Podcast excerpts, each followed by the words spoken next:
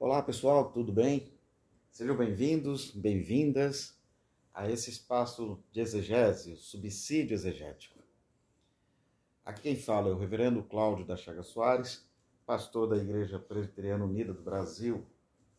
Bom, galera, é, agradeço sempre em Deus por todos os comentários, pelas pessoas que mandam é, diretamente para o meu é, zap, né? É, mensagens é, destacando alguma, algum, a, o que a, o subsídio tem trazido como contribuição para os seus sermões ou para os seus estudos, ou complementando aquilo que eles já estão desenvolvendo em suas comunidades. Desculpa.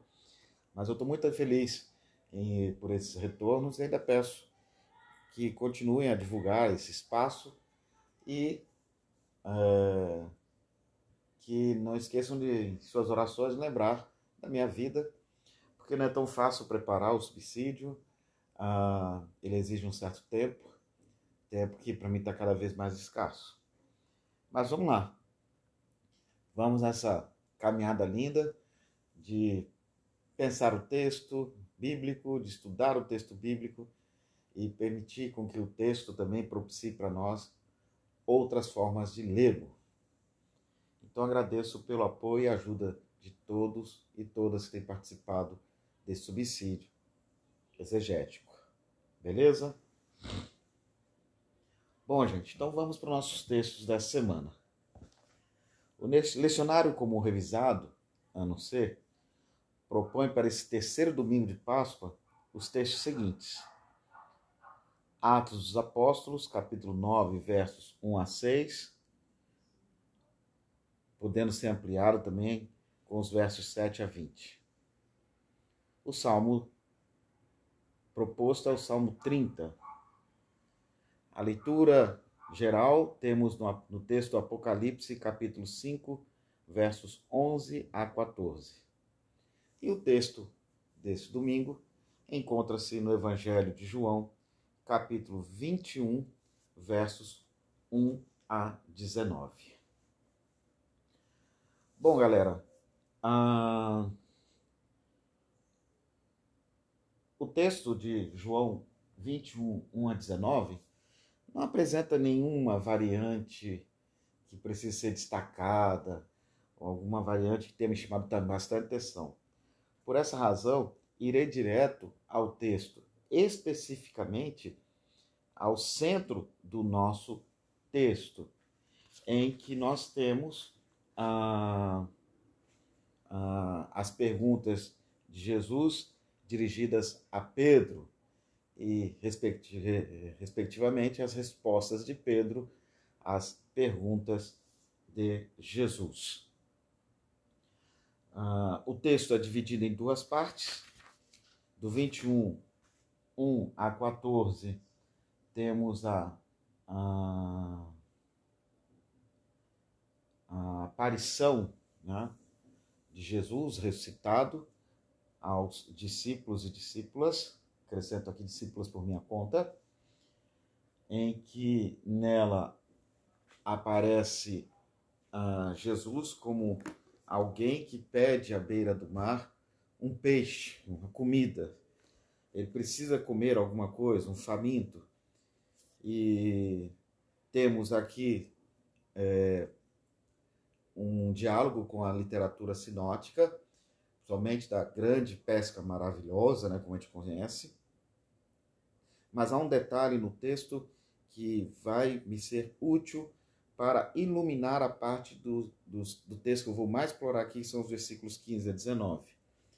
E a parte que me chama a atenção é o versículo 7 de João 21, que diz ah, o seguinte: Legem un ho mafetes e kainos hom e gapa. Ho Jesus to Petro. Ho Kyrios esti. Simon un Petros accusas hoti. Ho Kyrios esti ton ependiten di exosato en. Gar gymnos kai ebalen realton esten thalasan. Diz assim o texto: é, diz, pois, o discípulo aquele a quem amava, é, é, deixa eu traduzir melhor. Aquele discípulo a quem Jesus amava disse a Pedro: né? O Senhor é o Senhor. Portanto, Simão Pedro, ouvindo que é o Senhor, é, vestiu a sua roupa externa, pois ele estava nu, e lançou a si mesmo no mar. Ah, vou fazer aqui a versão da Ara que diz: Aquele discípulo a quem Jesus amava disse a Pedro: É o Senhor. Simão Pedro, ouvindo que era o Senhor, cingiu-se com a sua veste, porque se havia despido, e lançou-se ao mar. Ah, há um paralelo aqui que a gente sabe direto do fato de Pedro estar nu e se vestir com o texto do, Gênesis, em que lá fala que o Senhor, quando procurou é, Adão e Eva, após eles terem comido o fruto proibido, eles se ocultaram e o Senhor falou: Por que vocês estão ocultando? Eles falam: É que estávamos nu. Né? Então, esta questão é algo muito interessante do texto, porque se em Gênesis as roupas têm a ver com a não transparência desse ser humano diante do Eterno, aqui temos um Pedro também ainda utilizando de roupas para não transparecer ao Senhor, que no caso aqui é Jesus ressuscitado, as suas incongruências, as suas, é, as suas questões, os seus medos. Mas eu quero chamar a atenção de como é chamado aqui no texto o discípulo a quem Jesus ama. Ele é chamado de regapa, Ron Regapa, a quem amava. Regapa tem a ver com a palavra agape, que é amor, uma das palavras para expressar a ideia do amor. Nesse caso, no Evangelho de João, é o amor efetivo. E, gente, e por que eu estou chamando a atenção a isso? Porque aqui no versículo, no capítulo 21, versículo 7, quem reconhece que é o Senhor que está pedindo comida é aquele a quem Jesus amava. Guardem essa ideia.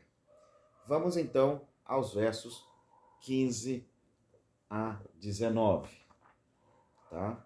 Vamos direto a esses versos, porque eles nos serão bastante úteis. Por que eles são úteis?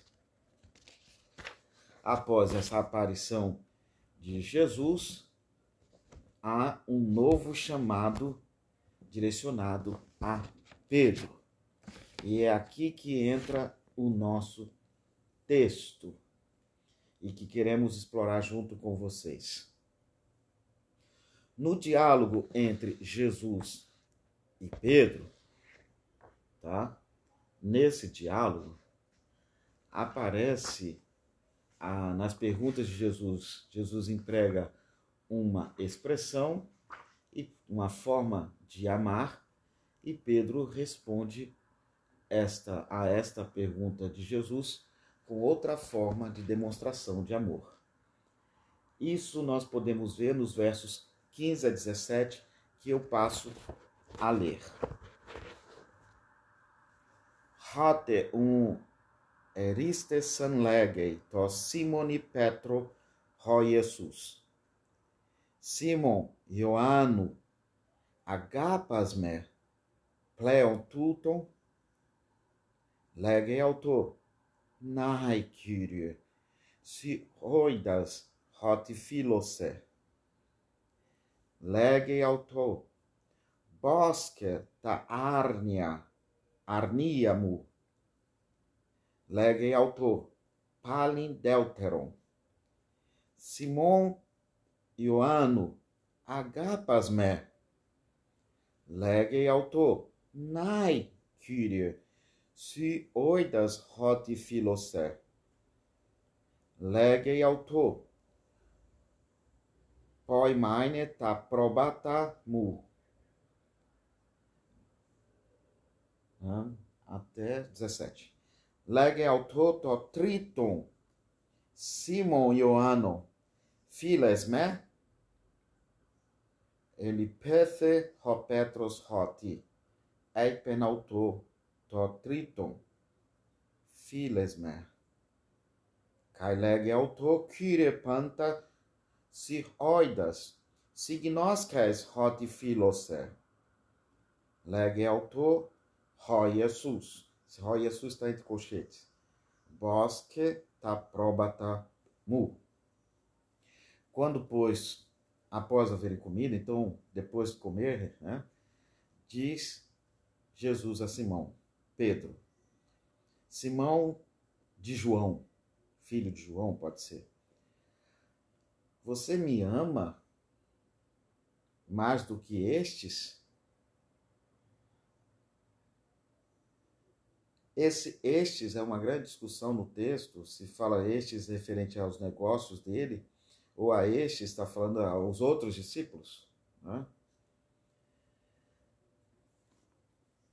Diz a ele, né, o Simão responde: Sim, Senhor, tu sabes que amo-te. Jesus pergunta: Amas-me com agapasme?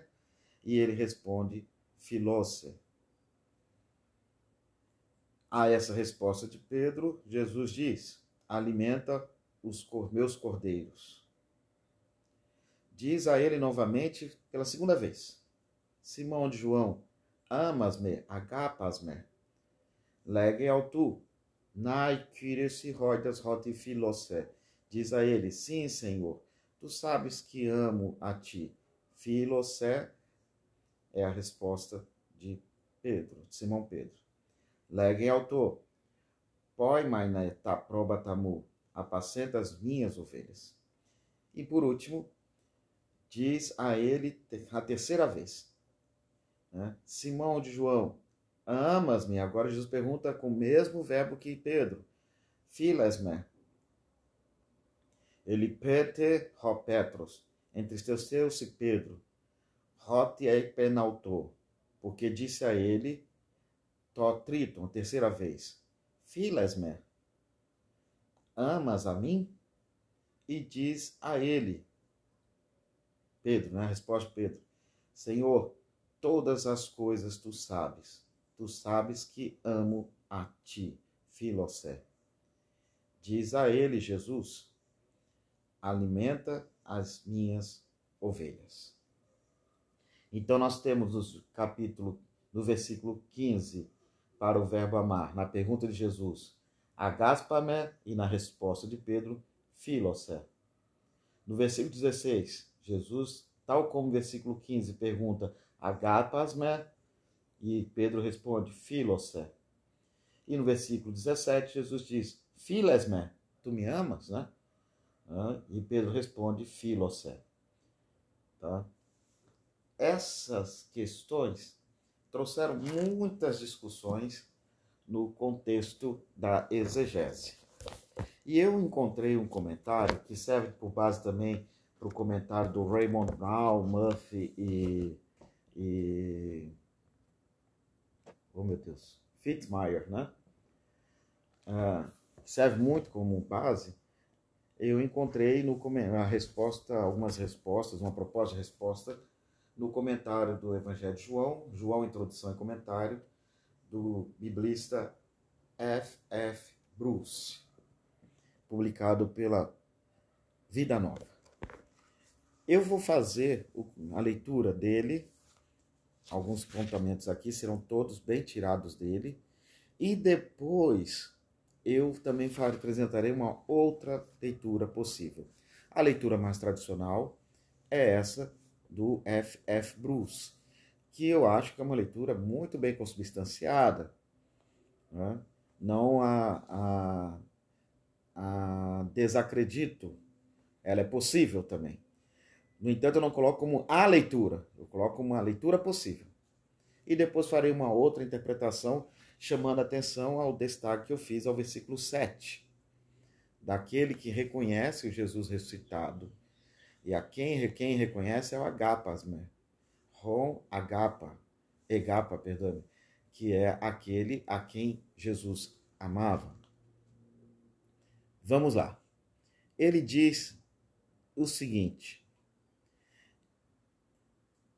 em termos de estilo, esse diálogo entre o Senhor e seu discípulo é interessante, por causa do uso de sinônimos.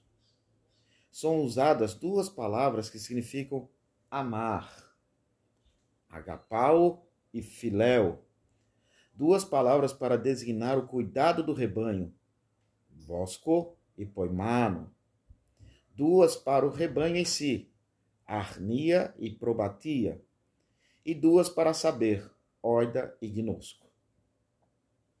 Esta alternância de sinônimos é um dos traços característicos do grego do autor. Ela dificilmente reflete uma variação comparável de vocabulário na linguagem que Jesus e Pedro provavelmente usaram. Dos quatro pares de sinônimos mencionados, agapau e filéu, é considerado mais interessante pelos comentaristas em geral. O Senhor ressurreto usa agapau em suas duas primeiras perguntas e filéu na terceira. Pedro usa filéu nas três respostas.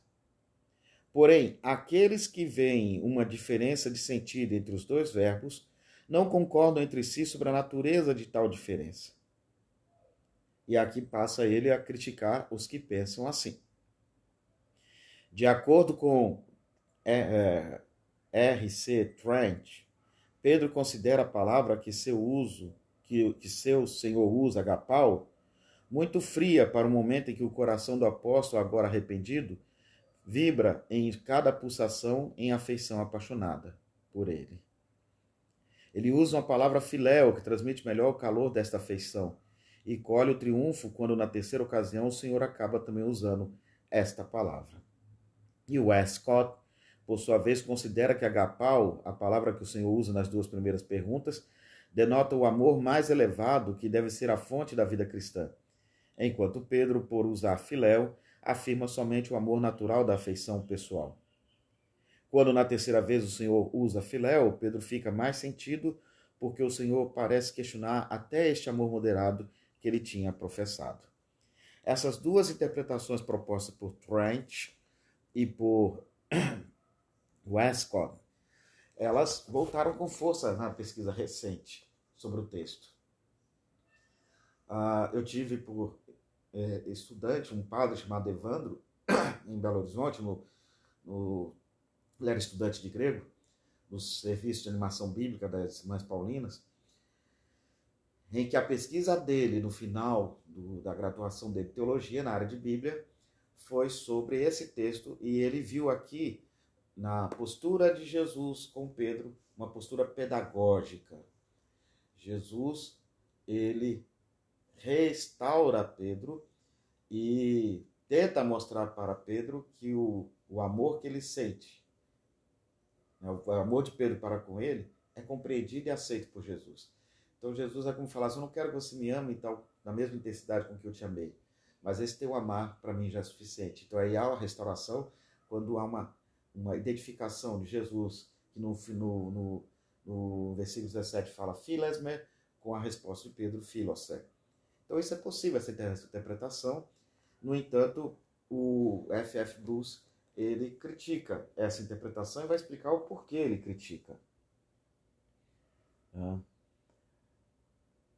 Realmente, é, ele fala assim: quando dois eruditos tão distintos em grego, como Trent e Westcott, ambos, sobretudo, argumentando a partir dos padrões do grego clássico, veem os significados sinônimos de maneira tão diferentes, surge em nós a pergunta: realmente devemos achar alguma diferença?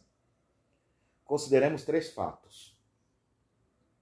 1. Um, os verbos agapau e filéu são usados como sinônimos plenos na Septuaginta para traduzir a mesma palavra hebraica.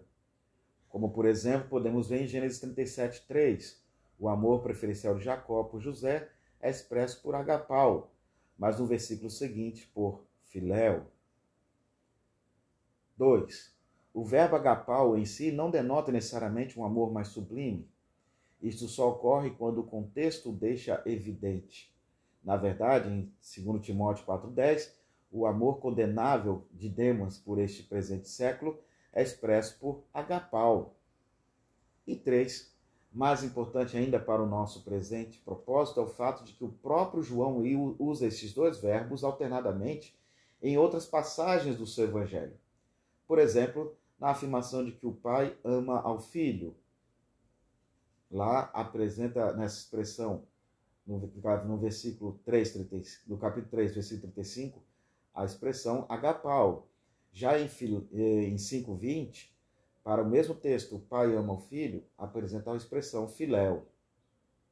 E nas referências ao discípulo que Jesus amava, em 13, 23, 19, 26, 21, 7 20, aparece a expressão agapau. No entanto, em 20, versículo 2, aparece a expressão filéu. Portanto, aqui a base é precária para sustentar uma distinção entre os dois sinônimos. Para ele, não há distinção como propõe fazer Westcott e Trent, e nem como se propunha fazer o meu ex-estudante de grego, o padre Evandro.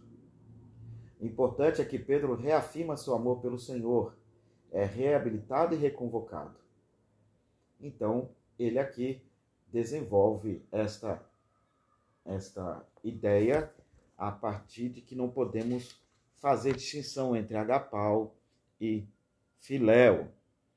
É, eu acho uma.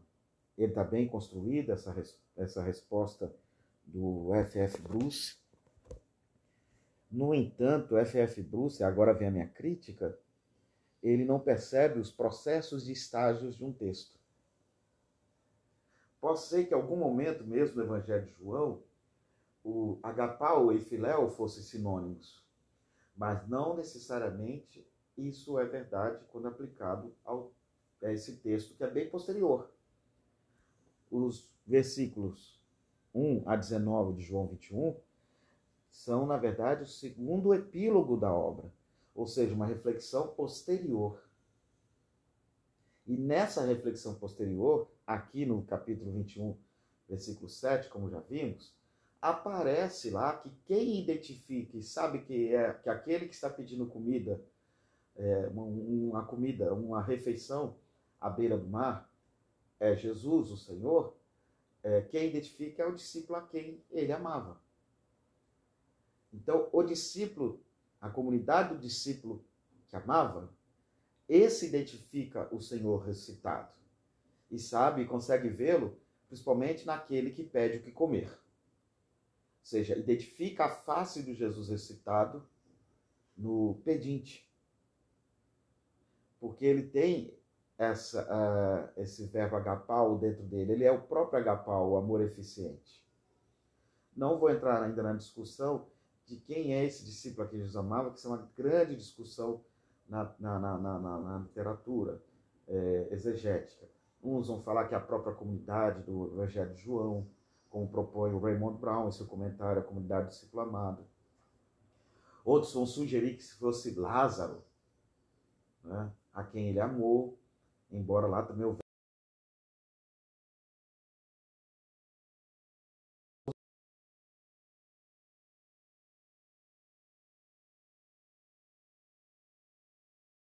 aparição do ressuscitado no túmulo é, é, é, é, retratada como a sulamita do Cântico dos Cânticos.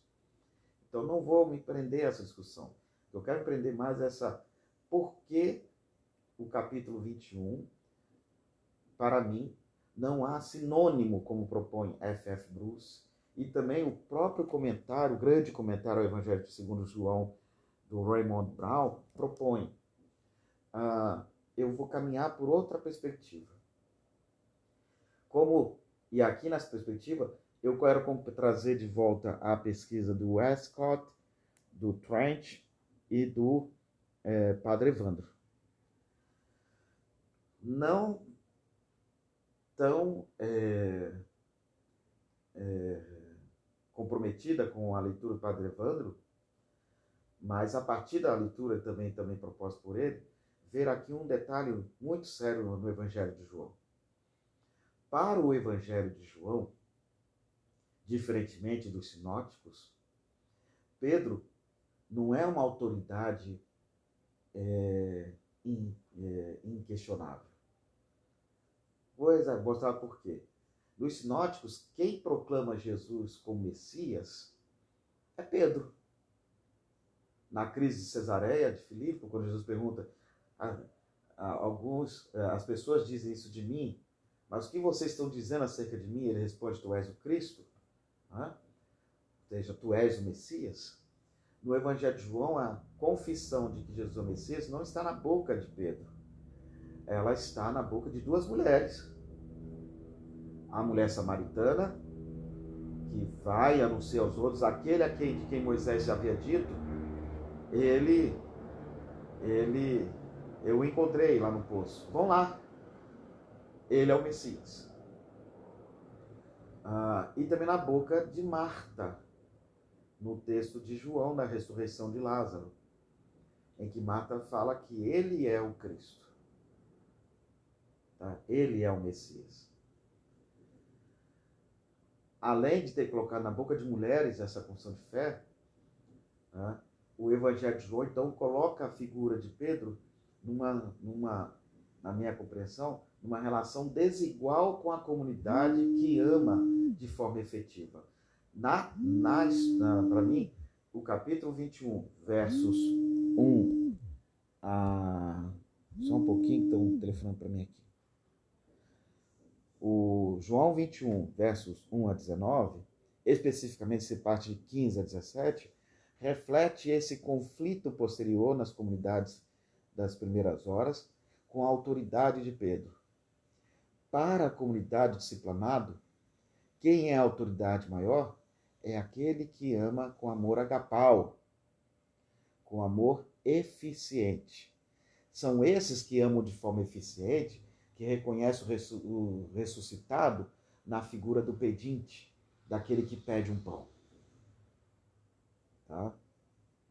Então, nesse aspecto, aqui, agapau e filéu estão retratados não como sinônimos, mas como duas formas de amor bem diferenciadas.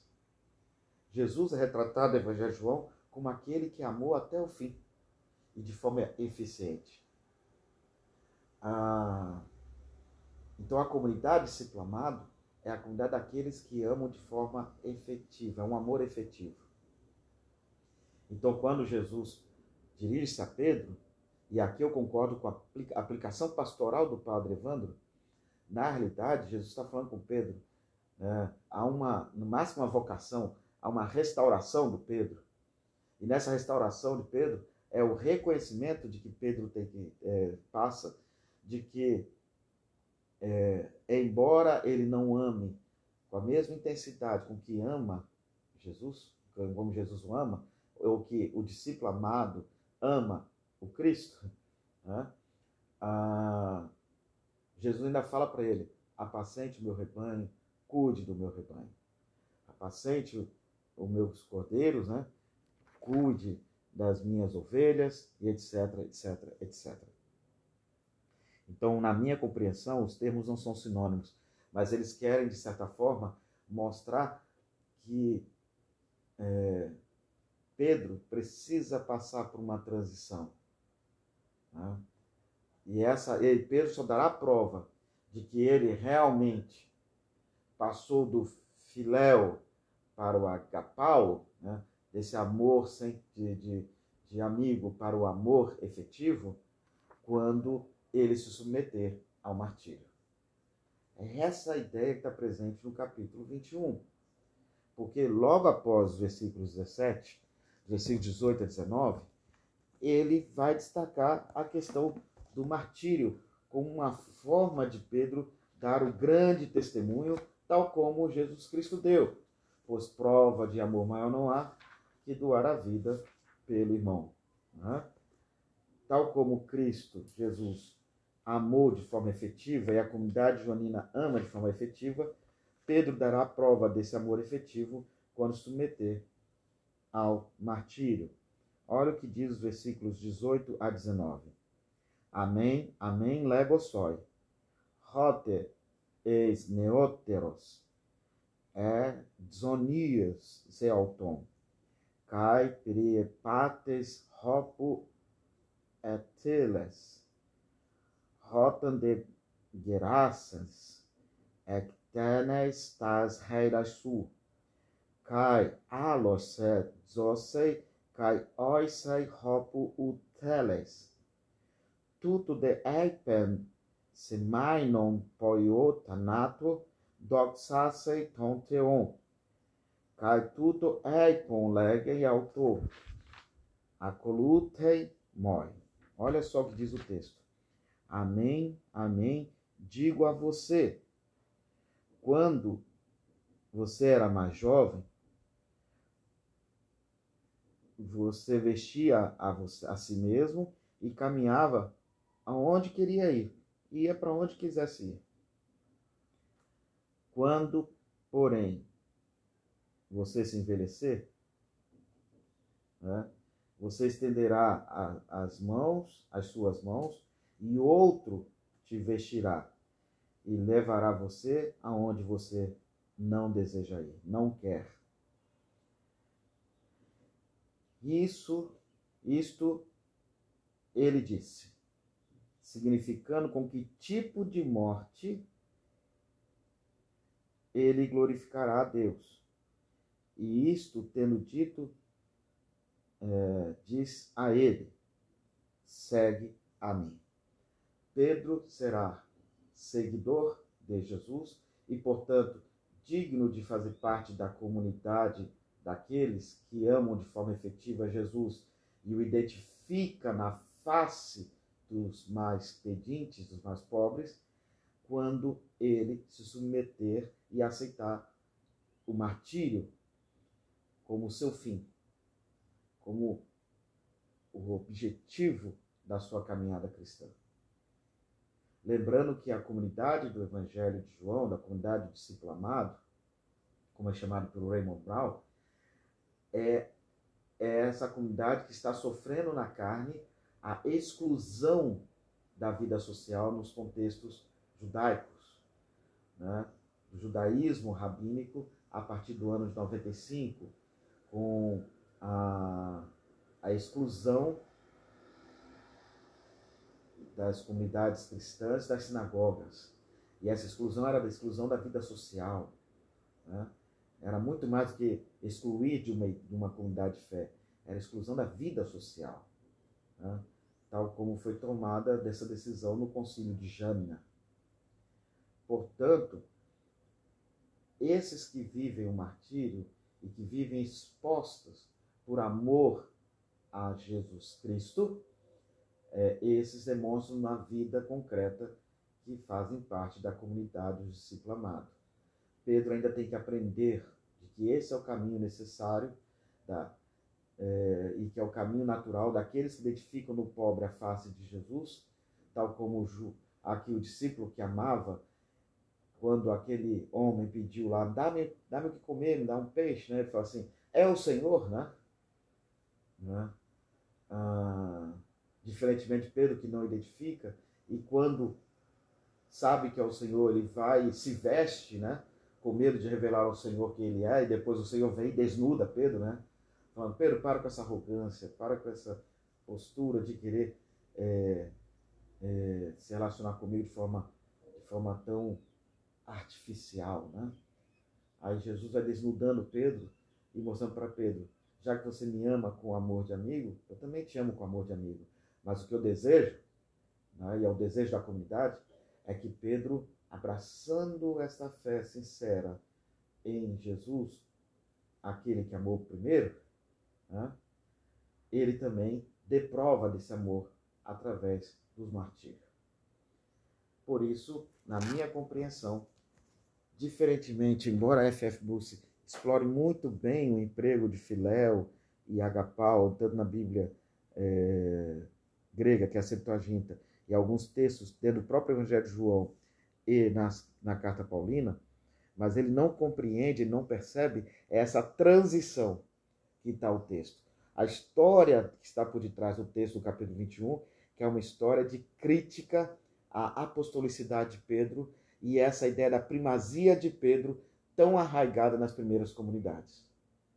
E que para o Evangelho de João, o que vale é o Paráclito, que faz com que nós nos lembremos e amemos tal como Cristo nos amou, a ponto de sofrer o martírio por nós.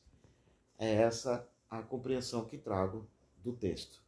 Espero que esses elementos apresentados possam contribuir para os sermões, ter elementos aí para se trabalhar, tanto na leitura mais tradicional defendida por Bruce, que pode trabalhar aí muito bem alguns aspectos que ele já nos traz, uh, principalmente na questão de uma interpretação que é a mais corriqueira nas nossas comunidades, ou observando essa outra vertente que eu trago, é, a partir das contribuições de Trent e de.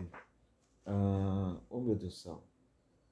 Westcott e também do padre Evandro na pesquisa dele TCC, uh, aprofundando essa reflexão a partir dos conflitos presentes nas primeiras comunidades e um modelo de, é, de perseverança a Jesus de Nazaré na figura da, na, na, na aceitação do martírio como, como confirmação do amor eficiente, o amor agapau, que é esse estágio que Pedro ainda não deu passo significativo. Então, quando Pedro aceita o martírio, ele se coloca nessa condição de demonstrar de forma concreta o agapau, né? e não mais o filéu. O agapau com amor eficiente e não mais o filéu com amor de amigo. Esse amor de amigo faz Pedro se entristecer e faz com que a comunidade também se entristeça. O amor de amigo não tem um olhar, não identifica no, no, no pobre ou na, no pedinte o Senhor ressuscitado. O amor de amigo simplesmente olha para o pobre e o contemporiza, né? É, não sabe, não sofre com ele. Mas para sofrer com o pobre ou para sofrer com Jesus ressuscitado, o caminho proposto é o amor agapau, como amor de demonstração concreta do seu desejo de seguir aquele que nos amou primeiro. Valeu, galera. É isso que eu tinha a dizer para vocês. Espero que esta reflexão traga bons, é, bons sermões e bons estudos para as comunidades da IPU e também das outras comunidades de igrejas cristãs que nos seguem aqui nesse subsídio exegético. Valeu! Tchau, tchau, gente. Até a próxima.